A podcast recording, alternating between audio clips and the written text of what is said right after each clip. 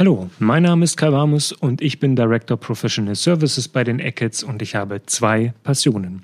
Das eine ist erfolgreiches Projektmanagement in komplexen technischen Projekten, in denen es um die Erstellung, Verwaltung, Anreicherung und Veredelung von Produktdaten in jeglicher Form geht, also um Content. Und das andere, das ist der Content an sich, und zwar in jeglicher Form und die Strategie, das Content-Chaos zu beherrschen. Und wenn du wissen willst, wie man hier erfolgreich ansetzt, dann bist du genau richtig und solltest dir diesen Podcast in Ruhe anhören und am besten nicht nur einmal. OMT. Mein Worst Case ist fehlender Content. Was ist das Ergebnis? Einfachstes ist, eine Suche funktioniert nicht. Ich komme nicht in die Trefferliste, weil ich den Content gar nicht habe. Vergleiche sind nicht möglich. Wenn ich auf einem Marktplatz bin, auf dem es um Vergleiche geht und mir fehlt ein Wert, bin ich im Zweifel gar nicht vergleichbar und werde nicht aufgelistet oder ich werde aufgelistet mit nichts in der Zelle. Nichts in der Zelle ist immer ein doofes Signal für einen Kunden wie mich, der sagt, okay, hast du nicht, kannst du nicht, weiß ich nicht, nehme ich nicht. So einfach funktionieren Kunden. Herzlich willkommen zum OMT Online Marketing Podcast mit Mario Jung. Hallo Kai, schön, dass du da bist. Kai, was verstehst du konkret unter Content? Ja, das ist eine gute Frage, denn da scheiden sich schon häufig die Geister. Also viele betrachten eigentlich nur das als Content, was man als Kunde sehen, lesen, hören oder auch suchen, also konsumieren kann. Aber das ist ja nur das Ergebnis eines Prozesses eines Prozesses von sicherlich nicht unerheblich umfangreicher Arbeit. Die Frage ist ja also, was ist eigentlich alles Content? Plakative Antwort wäre eigentlich fast alles Content, was in einem Unternehmen hinsichtlich eines Produktes oder einer Dienstleistung entsteht. Hier liegt äh, auch immer die größte Herausforderung, denn das sehen die wenigsten Beteiligten in einem Unternehmen genau so. Aber im Prinzip entsteht ja jetzt hier in dieser Sekunde auch schon Content. Ja, also das ist Content, was wir hier gerade produzieren, einmal für ein OMT als Podcast und einmal für uns als Ecke zu sagen können, hey, der, der Kai, der hat da einen Podcast gegeben. Es gibt eigentlich nichts, was innerhalb eines Unternehmens entsteht, was nicht den Anspruch hat oder haben sollte, Content für Kunden, Produkt- oder Dienstleistungskommunikation zu sein. Ich nehme mal immer gerne Beispiele, die nicht so sonnenklar auf der Hand liegen. Nehmen wir mal ein Messprotokoll. Messprotokolle aus der Produktentwicklung betrachten die wenigsten als Content. Es ist aber ganz wesentlicher Content. Sie enthalten wichtige Daten, die Grundlage dafür sein können, dass man als Unternehmen mit Fug und Recht behaupten kann, das strapazierfähigste, das schnellste, das sauberste oder das nachhaltigste Produkt zu haben. So, und dazu sind Messprotokolle eine super Quelle für Genauigkeit in der Kommunikation. Mess, das Messprotokoll selbst nicht, aber das, was zum Beispiel Marketing aus den Informationen eines Messprotokolls machen kann. Und so als letztes Beispiel mal am Ende der Kette, wir kennen das heute schon, viele Rechnungen enthalten heute schon eine Gratulation für dich als Kunden, der sagt, hey, du hast was Gutes getan, du hast CO2 beim Kauf gespart. Auch das ist Content, der später quasi mit einer Rechnungslegung in Verbindung gebracht werden kann. Also man sieht, ganz vorn und ganz hinten entsteht ganz viel Content und den sollten wir auch zusammenbringen, damit ihn jeder benutzen und für die wichtigen Kanäle auswertbar machen kann. Sehr spannend, du hast direkt mehrere Content-Formate, äh, Formate falsch, mehrere Arten des Contents ähm, angesprochen, angefangen von dem Podcast hier bis über das rund um die Messprotokolle. Nichts geht aber in meinen Augen ohne eine gute Strategie. Wie, wie würdest du äh, oder wo, wenn ich dich fragen würde, wozu braucht man eine Content-Strategie oder was ist das überhaupt, was würdest du mir antworten? In erster Linie würde ich sagen, eine Content-Strategie ist ein Prozess und wenn der richtig umgesetzt und im gesamten Unternehmen integriert ist, ist sie auch noch ein sehr dynamischer Prozess, die Content-Strategie. Jetzt werden Prozesse im Allgemeinen immer als Korsett empfunden, aber eben das sind sie nicht und die Content-Strategie erst recht nicht. Sie soll einen Rahmen geben, in dem Content erfasst erarbeitet, redigiert wird. Sie soll aber auch den Spielraum geben und damit die Sicherheit, dass überall, wo Content entsteht, er auch abgegriffen werden kann. Also wenn du mich jetzt nochmal fragen würdest, mach das mal kurz in Definitionsform, dann würde ich sagen, eine Content-Strategie ist das, was in einem Unternehmen als Prozess aufgesetzt sein sollte, um alle Unternehmensbereiche dabei zu orchestrieren, den unterschiedlichen Content zusammenzuführen, prüfen, anzureichern und dann allen Kanälen und Medien das ist vollkommen egal, ob online oder offline, zur Verfügung zu stellen. Dabei ist eine wesentliche Grundbedingung für den Erfolg einer solchen Content-Strategie, dass die Lieferanten für die unterschiedlichen Formen und Arten des Contents immer die fachlich versierteste Abteilung und oder Mitarbeiter sein müssen. Das ist wichtig, um die Korrektheit und die Qualität der Content-Quellen sicherzustellen und quasi der daraus entstehenden Daten. Der Prozess basiert also auf unternehmensweiter Zusammenarbeit. So, und da würde ich auch den Punkt setzen, weil die Strategie selbst ist natürlich viel größer. Um, um was umfasst die Content-Strategie? Also was ist denn alles Content innerhalb dieser Strategie? Ja, also ich habe mal gelesen, Content ist alles und alles ist Content. Und genau dieses alles sollte diese Strategie umfassen. Also Warum? Damit nichts verloren geht bzw. übersehen wird. Weil ich behaupte, dass in den meisten Unternehmen schon sehr viel Content existiert. Sehr viel mehr, als die Unternehmen selbst, als es den Unternehmen selbst bewusst ist. Also was sind Arten von Content? Das, äh, wenn man danach suchen würde, würde man im Internet ganz viele Matrizen finden, unterschiedliche Schemata, Bilder, wo aufgezeichnet ist, was alles Content ist und was die Gruppen von Content sind. Die einen versuchen, diese Arten einfach flach aufzulisten oder sie ordnen ihn nach Verwendung oder nach Ursprung. Ich teile den Content eigentlich immer dazu ein, dass ich sage, es gibt eine fachliche Ebene, das ist die unbeliebte Ebene, weil die den Grundstock bietet. Und dann gibt es die emotionale Ebene des Contents, also die, die schon verarbeitet ist und emotionalisiert wurde. Aber wir können ja mal einen kleinen Ausflug machen. Also ich unterteile Content in sehr viele verschiedene Arten. Das eine, was die wenigsten sehen und was nie jemand zur Berührung bekommt, ist identifizierender Content. Das ist die ID eines Datensatzes, der durch die Welt schwirrt. Ne? Also mein T-Shirt, was ich anhabe, hat äh, innerhalb der Systemwelt eine ID, es hat eine Artikelnummer, es hat eine GTIN und die wird auch kommuniziert.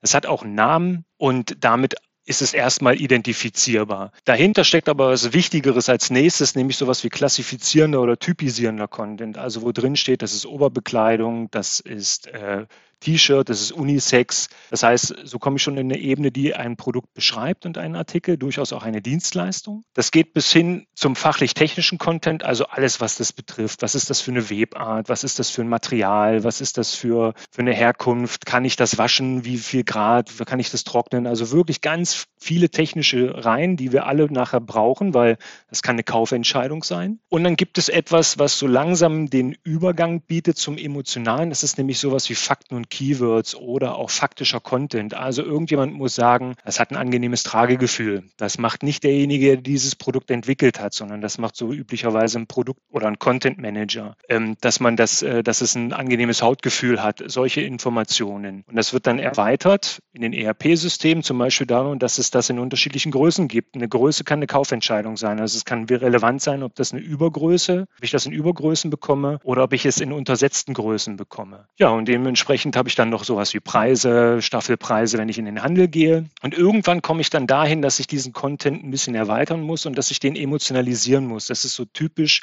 beschreibender visueller Content, der dann Texte dazu schreibt, der Bilder dazu bringt, Fotografien, Renderings, was auch immer, was jemand braucht. Da werden wir schon emotionaler, weil immer wenn etwas bunt wird, dann ist es für den Konsumenten einfacher. Und es gibt dann die Königsdisziplin des redaktionellen Contents, das ist so Content Marketing, Storytelling, ähm, Marketing, Brands, also Marketing auf das Brand noch machen. Es gibt ein neues Produkt von Brand X. Und dann denken die meisten, ist das Ganze auch schon zu Ende, aber eigentlich gibt es dann noch ein paar kleine Stufen. Zum Beispiel redaktioneller Content und Content Marketing sind das eine. Die sind darauf ausgerichtet, große Geschichten zu erzählen. Wir alle wissen, dass besonders im, im Social Media Bereich sind die Geschichten begrenzt. Sie haben eine begrenzte Laufzeit, sie haben eine begrenzte Lesedauer, sie haben eine begrenzte Zeichenanzahl. Das heißt, ich muss auch Emotionen wecken können mit wenig Content, der häufig aus größerem Content entsteht. So und zum Schluss, ganz ehrlich, wenn wir global unser Produkt ver breiten wollen. Und da reicht schon, dass der Dachraum, dann habe ich in der Schweiz äh, Französisch und Italienisch sprechenden Bereich. Ich muss diesen gesamten Content auch übersetzen. Das ist Content, weil er ist sprachlich und er ist, hat, ein, hat irgendein Zielland oder irgendeine Zielsprache. Und die letzten, die ich vielleicht mal noch anbringen möchte, ist so User-Generated Content. Und damit meine ich nicht nur Bewertungsportale oder Testportale, sondern auch sowas wie Rücksendequoten, Retourenquoten. Also die Information, wie gut kommt mein Produkt eigentlich wirklich an oder hat es einen bestimmten Fehler, den ich nicht bewerten bewerben sollte. Ja, und das Produkt an sich ist nichts ohne die Marke. Die Marke selbst ist natürlich auch ein Content. Spannend, spannend. Du hast das Thema Content Marketing jetzt schon angesprochen. Das wird später nochmal ein Thema.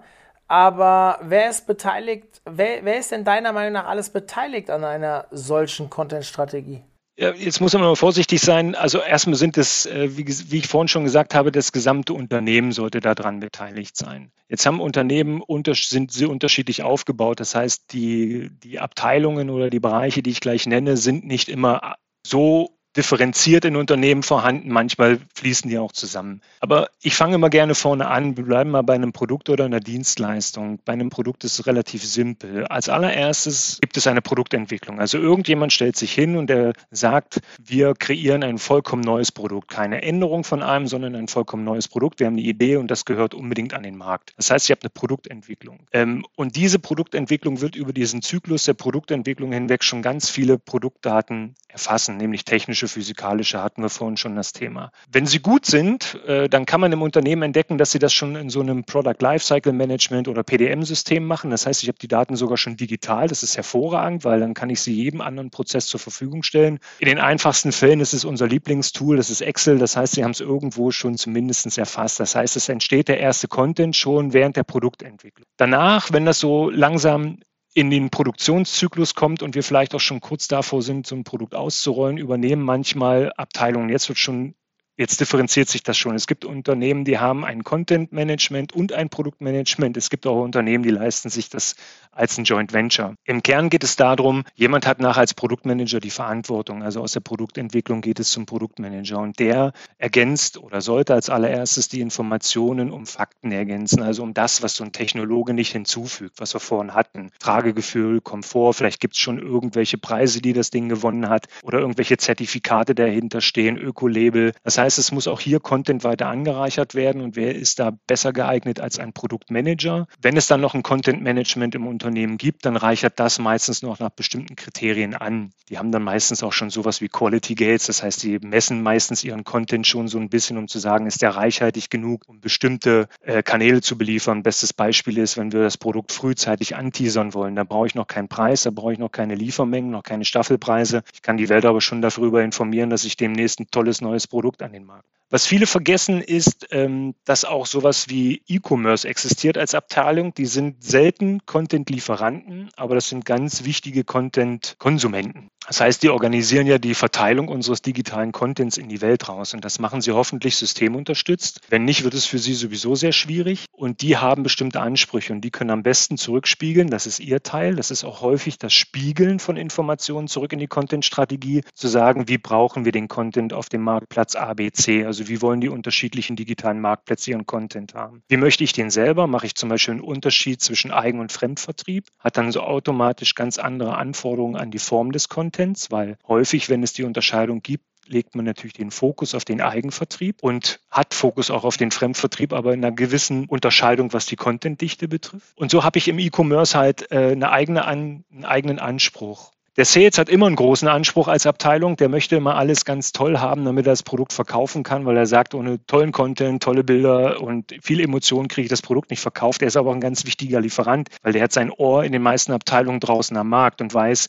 wie kommt unser Produkt denn wirklich an. Der hat Zugriff auf Retouren und Quoten und sowas. Das heißt, er kann uns auch Input geben, wie wir vielleicht Content verändern müssen, weil er falsch verstanden wird. Also Retouren haben ja nicht nur immer was mit falschen Daten zu tun, aber vielleicht nicht mit ausreichenden Daten. Und genauso geht uns das, äh, was auch viele vergessen, ein Support oder Helpdesk kann genauso viel zurückspiegeln, wie unser Content da draußen am Markt funktioniert. Und deswegen muss er ihn zurückspiegeln in unsere Strategie. Das wird häufig vergessen, aber die im Support an der Hotline, die wissen ganz schnell, wenn eine Beschreibung, eine Betriebserlaubnis, äh, eine bestimmte Aufbauanleitung nicht funktioniert. Und das ist Strategie, das zurückzunehmen und in die Strategie des Contents einzubeziehen. Und als letztes das ist wirklich so Marketing und Content Marketing. Dann stellen wir uns vor, die haben alle diesen riesengroßen Topf ungeschliffenen Contents produziert. Dann sage ich, das ist ein Traum für jedes Marketing und für jedes Content Marketing, weil ich glaube, die würden viel lieber mit zu viel Information arbeiten als mit zu wenig. Das heißt, äh, je mehr Fakten ich habe, desto mehr Stories kann ich erzählen, auch unterschiedlich. Ich muss nicht immer zu die gleiche Geschichte erzählen. Das sind so die Mitspieler, die wir so sehen, jetzt mal ganz grob in Abteilungen unterteilt, aber man hat gemerkt, es geht um den fachlichen Input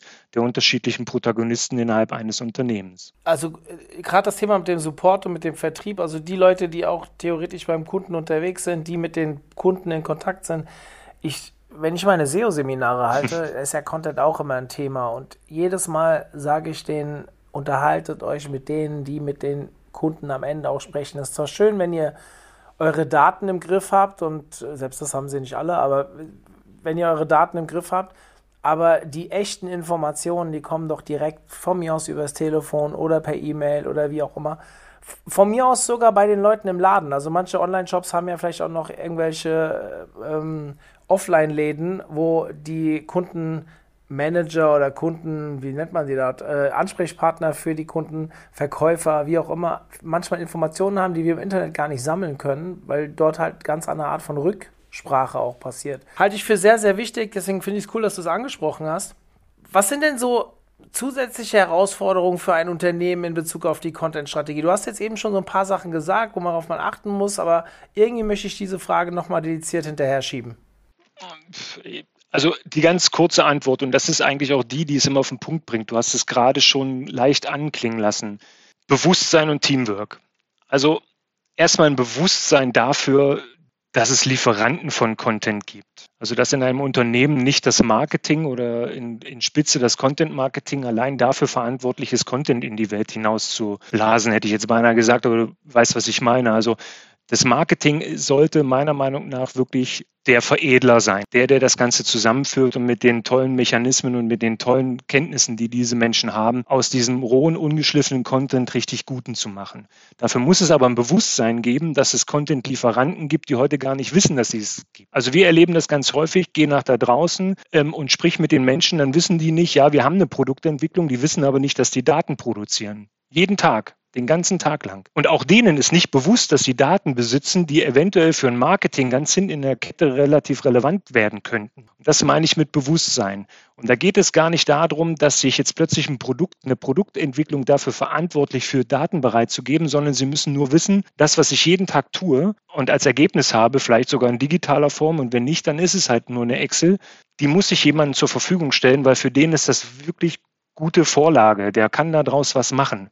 Ich muss, ich darf aber nicht, und das ist immer das, was dann gerne passiert, ich darf plötzlich nicht den Bock zum Gärtner machen, indem ich sage, lieber Produktentwickler, jetzt bereite mir deine technischen Daten mal bitte konsumierbar auf. Dann sagt er, nein, das ist ja nicht meine Aufgabe, das ist auch nicht mein Horizont, in dem ich mich bewege, sondern das ist das, was ich als Teamwork bezeichne. Jeder gibt das, was er kann und was sein Fachbereich ist, ab. Und die, die, die das Wissen darum haben, wie man aus solchen Daten, ne, ich sage mal, wie man aus dem ungeschliffenen einen ungeschliffenen Rohdiamanten einen wirklichen macht, das ist dann das Marketing und das Content Marketing. Aber die können halt am besten damit arbeiten, wenn wir ihnen alles zur Verfügung stellen, was sie haben.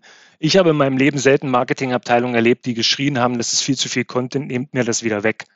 Also es ist eigentlich, wenn man in die Unternehmen guckt, andersrum.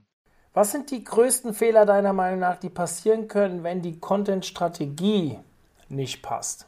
Ja, ähm, ich glaube, es reduziert sich in meinem Kopf immer auf zwei wesentliche. Es gibt wahnsinnig viel mehr, aber die zwei wichtigsten, also mein Worst Case ist fehlender Content. Was ist das Ergebnis? Einfachstes ist eine Suche funktioniert nicht. Ich komme nicht in die Trefferliste, weil ich den Content gar nicht habe. Vergleiche sind nicht möglich. Wenn ich auf einem Marktplatz bin, auf den es um Vergleiche geht und mir fehlt ein Wert, bin ich im Zweifel gar nicht vergleichbar und werde nicht aufgelistet oder ich werde aufgelistet mit nichts in der Zelle. Nichts in der Zelle ist immer ein doofes Signal für einen Kunden wie mich, der sagt, okay, hast du nicht, kannst du nicht, weiß ich nicht, nehme ich nicht. So einfach funktionieren Kunden. Und Konfiguratoren, wenn ich jetzt im Bereich von äh, konfigurierbaren Produkten bin, wenn dort eine Information fehlt, dann funktionieren bestimmte Bereiche von Konfiguratoren nicht. Das heißt, alles, was hinten mit dem Kunden zu tun hat, ist nicht gut. Funktioniert nicht oder nur halb. So, jetzt meinen meistens welche, das ist schon der schlimmste Fall. Ich glaube, falscher Content ist noch viel schlimmer. Weil fehlender Content sucht, sorgt dafür, dass ich nicht gefunden werde. Das ist dramatisch, aber nicht so schlimm, wie wenn mich ein Kunde findet und auf Basis eines falschen Wertes eine Kaufentscheidung trifft. Oder wenn in einem Vergleich ich einen Vergleich gewinne, weil ich einen völlig falschen Wert dort eingetragen habe oder einen interpretierten Wert oder einen von irgendwoher kopierten Wert. Konfiguratoren mal außen vor. Was ist das Ergebnis von falschem Content? Reklamation, Retour, Image-Schaden, Marke leidet. Ne? Also das ist, das ist so, deswegen habe ich eigentlich nur diese zwei großen Sachen. Worst Case fehlend, Worst Worst Case falscher Content. Beim Thema fehlender Content, ich muss da gerade an eine Diskussion denken, die vor wirklich jetzt schon fast Ewigkeiten, über ein Jahr her, bei LinkedIn in meinem Profil stattgefunden hat. Da ging es darum, ich habe, glaube ich, gefragt, ähm, was man bei Content beachten sollte, beziehungsweise was, nee, was kostet eigentlich Content, war meine Frage. Ja, also was muss ich denn theoretisch dafür einplanen? Da ging es dann in erster Linie um das Thema Artikel schreiben. Also du hast ja schon sehr gut erklärt, dass es ganz unterschiedliche Arten von Content gibt. Ähm, mal abgesehen von Arten, aber auch Formate und so weiter. Und da hat ein äh, Teilnehmer gesagt, ähm, nur noch teurer als, wie war das? Als, äh, teurer als Content selbst zu produzieren ist kein Content zu produzieren, weil der kostet Marktanteile. Das fand ich ganz interessant. Das ist mir auch bis heute hängen geblieben. Ich weiß nicht, ob ich das jetzt Wort für Wort richtig äh, wiedergegeben habe, aber ich glaube, es kommt rüber, was ich sagen wollte. Sprich, wer sich nicht mit Content beschäftigt und nicht in dieser potenziellen Customer Journey einer, einer suchenden Person erscheint, egal ob es jetzt weit oben oder weit unten im Funnel ist, aber theoretisch habe ich nicht die Möglichkeit, mit dieser Person in Kontakt zu kommen. Ähm, ich bringe immer gerne so die, die, manche, die jetzt hier zuhören, die waren schon bei uns in irgendwelchen Webinaren oder auch Seminaren von mir. Da bringe ich gerne solche Studien, wo ich, ich habe zum Beispiel mal eine Studie gefunden, ich kann sie jetzt ad hoc nicht äh, sagen, wo ich sie her hatte, aber irgendwie, dass 65% aller B2B-Entscheidungen, äh, äh, Käufer im Vorfeld schon Kontakt zu dem Content der, Pers der Firma hatten. Und ob das jetzt genau stimmt, ob es jetzt 70 Prozent, 50 Prozent, ist total egal. Fakt ist, es ist ein riesengroßer Wert, der theoretisch auf der Strecke bleibt, wenn wir keinen Content produzieren. Und da geht es nicht immer nur darum, ob man Artikel produziert. Du hast ja vorhin wirklich ganz toll runter äh, erzählt, was alles für Möglichkeiten gibt. Ähm, auch ob es Social Media ist, ob es SEO-Content, also sprich Artikel sind, die irgendeine Sichtbarkeit erzeugen sollen oder wie auch immer, das ist da erstmal zweitrangig. Aber ich fand den Aspekt auch ganz gut, den du gerade gesagt hast, noch schlimmer ist falscher Content. Äh, ja, der führt zu Reklamationen und so weiter. Sicherlich kriegt man damit auch den einen oder anderen Verkauf hin, der positiv ist, sprich, wo es keine Rück, äh, wie soll ich sagen, keine, keine Rückantwort oder keine Beschwerde gibt, weil manche Leute sich auch denken, jo, komm, jetzt mich zu beschweren, deswegen habe ich keinen Bock drauf. Aber das kann ja nicht das sein, was wir wollen. Wir wollen ja nicht perspektivisch wahrgenommen werden mit schlechter Expertise, mit, schlechter, mit schlechtem Support oder noch schlimmer mit einem schlechten Produkt, was ja unterschwellig automatisch mitgehen würde. Nur weil wir vielleicht nicht den richtigen Content produziert haben. Finde ich einen sehr guten Aspekt, habe ich so noch nie als Argument auf der ähm, Platte gehabt. Nehme ich definitiv mit aus diesem Podcast, also danke dafür. Willst du dazu noch was sagen oder kann ich zur nächsten Frage übergehen? Ne, ich wollte ich wollt, ich wollt da mal kurz drauf einsteigen, weil das ist, glaube ich, ganz interessant. Ich äh, nehme immer gerne ein Beispiel, was Image-Schaden bedeutet. Ja. Auch richtiger Content kann, und das äh, ist wie, warum, erkläre ich gleich, zu einem Image-Schaden führen. Und zwar, wenn wir, wenn sich Content Marketing besonders im Storytelling und im, äh, im Social-Media-Bereich auf eine bestimmte Produkteigenschaft beruft, weil die jetzt besonders neu ist, nehmen wir eine Regenjacke mit besonders tollen Nähten. Das Marketing hat aber die Information aus dem Sales oder aus dem, aus dem Helpdesk nicht zurückgespiegelt bekommen, dass in der Hälfte der Fälle bei der Produktion die Nähte unglaublich viel Wasser durchlassen. Wenn man jetzt daraus auch noch Marketing ist ja genial, damit irgendein Marketingwort zu kreieren für wasserdurch undurchlässige Nähte. Und wenn die damit weiterhin in Social Media richtig groß rausgehen, dann kriegen sie irgendwann eine Welle zurück. Das kennen wir alle. Hat einen bestimmten Namen, diese Welle. Eigentlich hat das was mit Storm zu tun. Den kriegt man schwer wieder unter Kontrolle. Und das einfach nur, und das ist jetzt Content-Strategie per Excellence. Dass die Rückmeldung nicht kommt, Leute, wir haben gerade ein Problem. Also fahrt die Marketingmaschinerie nicht aus, aber fahrt sie runter. Also gebt nicht so viel Fokus auf unser neues Produkt, wir müssen nachbessern, weil, und dann kommt nämlich der Effekt, ich bewerbe es weiter und ich mache auch noch aufmerksam darauf und jeder enttäuschte Käufer meldet sich dann im Social Media unter meinen Posts mit den Kommentaren. Das ist nicht gut. Das heißt auch richtiger Content, weil die Nähte gibt es, äh, kann, wenn der Informationsfluss in der Content-Strategie nicht funktioniert, zu einem Boomerang werden. Und wir kennen die Beispiele da draußen sind vielfältig, wenn man sich umguckt, wo Marketing mit Informationen nach draußen gegangen ist, die leider nicht ganz korrekt oder auf den Schaden sogar hingewiesen haben, den ein Produkt hat. Ja, das ist äh, nicht, dem ist nichts hinzuzufügen. Was hat das denn jetzt alles mit Content Marketing zu tun? Du hast es vorhin schon mal kurz angesprochen, beziehungsweise welche Rolle spielt das Content Marketing in der Content Strategie? Ich mache das gerne. Ähm, wir sind heute ganz Audio. Für mich ist das ja auch ein bisschen was Neues. Also ich habe nicht schon mal einen Podcast aufgezeichnet, aber sonst habe ich immer die Chance, dass hinter mir eine Visualisierung läuft. Ich probiere das jetzt mal heute ohne. Es gibt eine relativ ge subtile Geschichte, die ich erzähle. Und zwar geht die darum, ums Geschichten erzählen. Und zwar habe ich so ein paar Behauptungen. Es sind genau sechs Stück. Wenn man es genau nimmt, sind es sogar nur fünf. Ich behaupte halt, wer alle Fakten, also nur wer alle Fakten kennt, kann auch eine gute Geschichte erzählen. Ich behaupte, wer viele Fakten zu einer Geschichte hat, der kann die Geschichte in vielen Varianten erzählen. Ich behaupte, dass äh, wer viele Bilder hat, kann eine farbenfrohe Geschichte erzählen. Dann habe ich, dann steigere ich die Subtilität Subtilität immer ein bisschen, wer die Moral der Geschichte kennt, kann eine lehrreiche und informative Geschichte erzählen. Es geht bis dahin, dass ich sage, wer die Figuren sich entwickeln lässt, kann eine neue Geschichte erzählen und zum Schluss, wer viele Sprachen spricht, kann die Geschichte der gesamten Welt erzählen. Das ist erstmal etwas, womit ich reingehe. Also ich ziele schon, wie man merkt, so ein bisschen auf das Storytelling des Content Marketings ab. Was bei den meisten Zuhörern jetzt hängen geblieben ist, sind die Fakten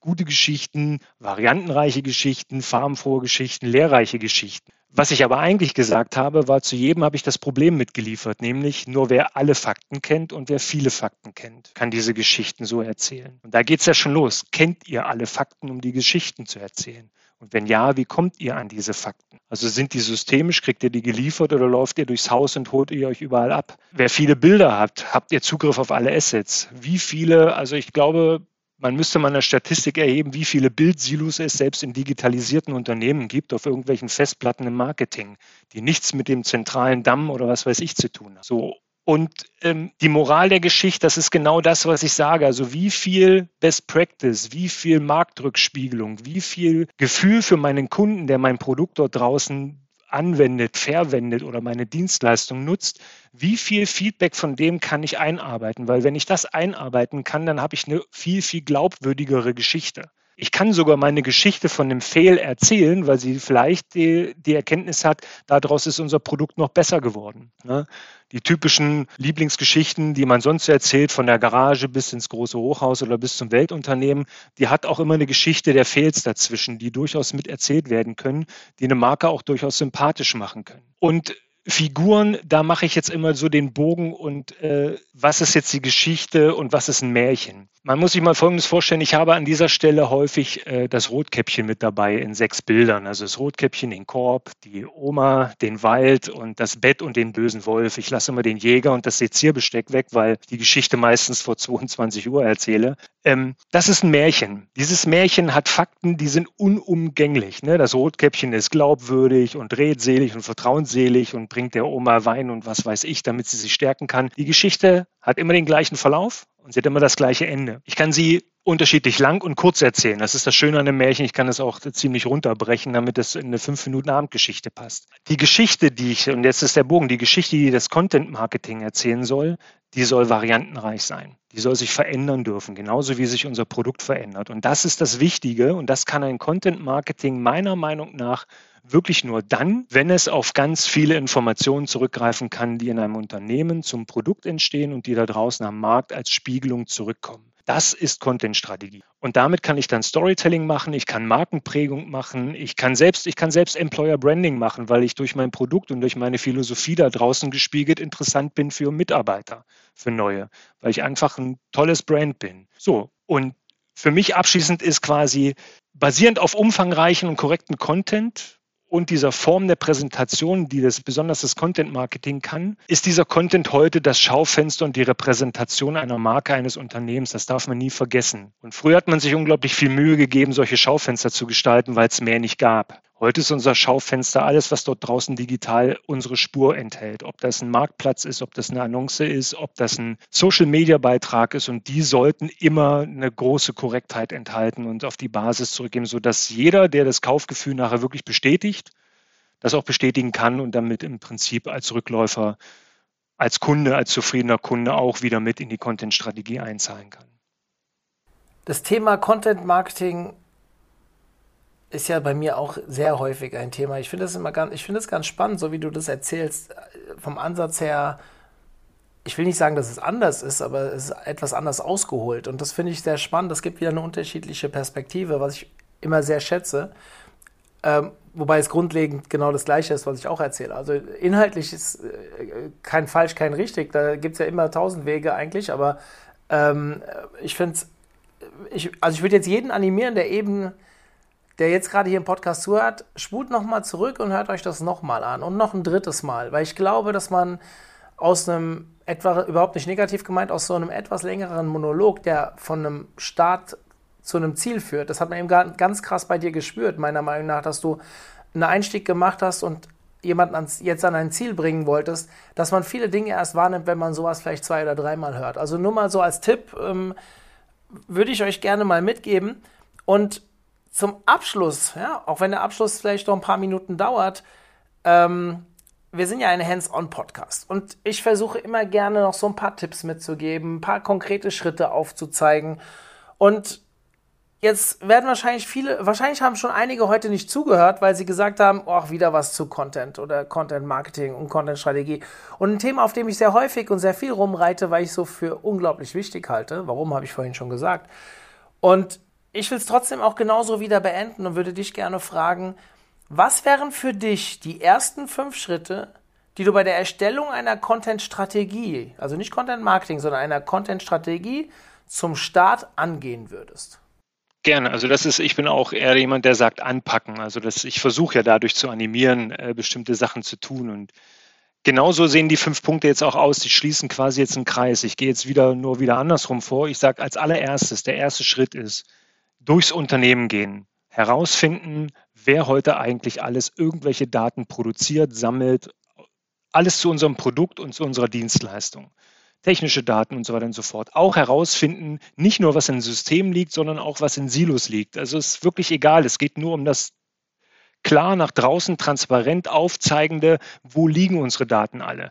Und wenn das irgendwelche Festplatten mit Bildern und Excel-Daten sind, dann sind sie das eben. Aber man muss dieses, das ist so das erste Bewusstsein, nämlich zu schaffen, wo liegt das eigentlich und haben wir was. Und daraus schließt sich der zweite Schritt, Schritt an. Dann zeichnet man da draußen ein Schema, wie auch immer, ob man das an Whiteboard macht, ob man das elektronisch macht. Das ist furchtbar egal. Hauptsache, man tut es als allererstes erstmal und schreibt auf, wo man überall Daten gefunden hat. Und dann schreibt man auf, und das ist so 2.b, welche von diesen Hunderten von Silos, die man gefunden hat, heute eigentlich anzapft und welche da vollkommen ungenutzt rumliegen.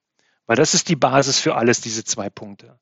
Und der dritte ist für mich der wichtigste, auch schön in der Mitte, dann ein Bewusstsein aufbauen, nämlich bei allen einzelnen Protagonisten, mit denen man schon geredet hat, nochmal gehen und dann aber bitte einen Dialog führen. Das ist immer das Schlimmste, was ich erlebe draußen.